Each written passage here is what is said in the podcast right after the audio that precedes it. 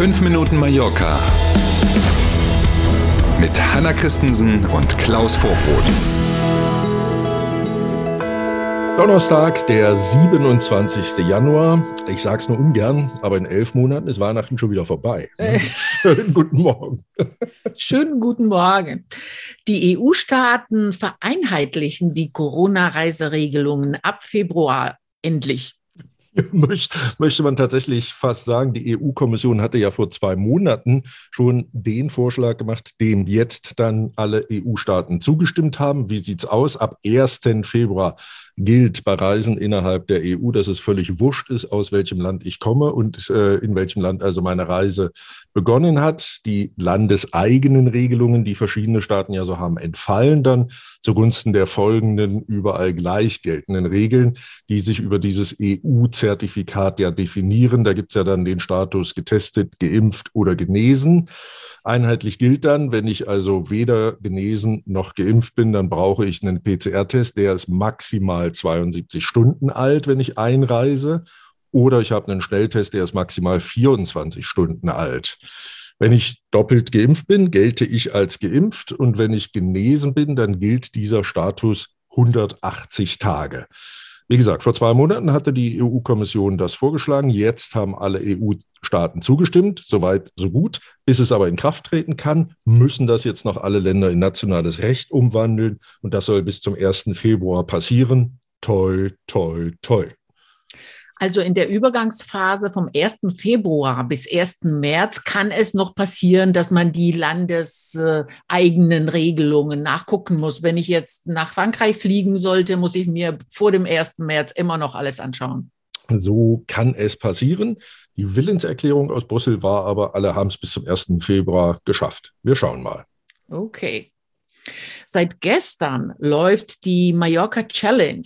Das äh, mittlerweile berühmte Radrennen läuft noch bis zum Wochenende. Die 31. Ausgabe ist es übrigens schon von der Mallorca Challenge. In diesem Jahr wieder zur gewohnten Zeit. Im vergangenen Jahr war es ja wegen Corona in den Mai verlegt worden, dieses Rennen. 25 Teams sind unterwegs auf insgesamt fünf Etappen, die jede für sich funktionieren, also nicht hintereinander im Sinne von, das ist ein laufendes Thema, sondern fünf unabhängig voneinander funktionierende Etappen.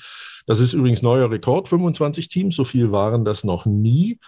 Und ähm, zwischen 155 und 175 Kilometer sind die einzelnen Etappen lang. Bis zum Wochenende geht es noch. Und im Tramontana-Gebirge stehen übrigens bis zu 3000 Höhenmeter an. Es gibt also Strecken, die sind eher was für die Sprinter und es gibt Strecken, die sind eher was für die Kletterer. Die Vielfalt von Mallorca spiegelt sich eben auch in dieser Tour wieder. Und nein, ich bin nicht angemeldet, ehe du fragst. nicht diesmal. Ja, diesmal nicht, genau.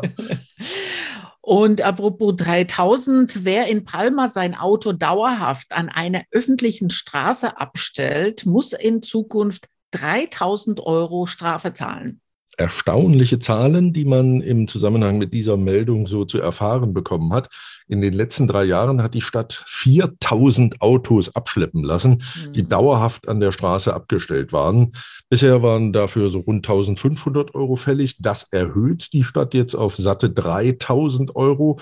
In der Regel, wer es schon mal gesehen hat, geht es da um Autos, die können vermutlich gar nicht mehr fahren. Ausgeschlachtete Dinger, Autos, mhm. die ganz augenscheinlich völlig fratze sind, also völlig kaputt demoliert mhm. sind, ähm, aber immer noch teilweise jedenfalls eine Zulassung haben. Da ist also ja. noch jemand, dem man habhaft werden kann und diese Strafe dann auch zustellen kann.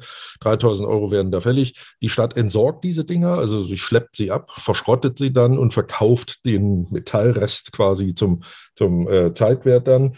Hm, und jetzt will man eben, oder jetzt verspricht man sich davon, wenn die Strafe höher wird, dass sich das die Leute deutlich öfter überlegen. Ich meine, 4000 Stück in drei Jahren, das ist ja, ja irgendwie drei Autos jeden Menge. Tag, die da weggeschleppt werden. Ja. Eben. Ja. Ne, ähm, wollen wir mal hoffen, dass es hilft jetzt. Hm.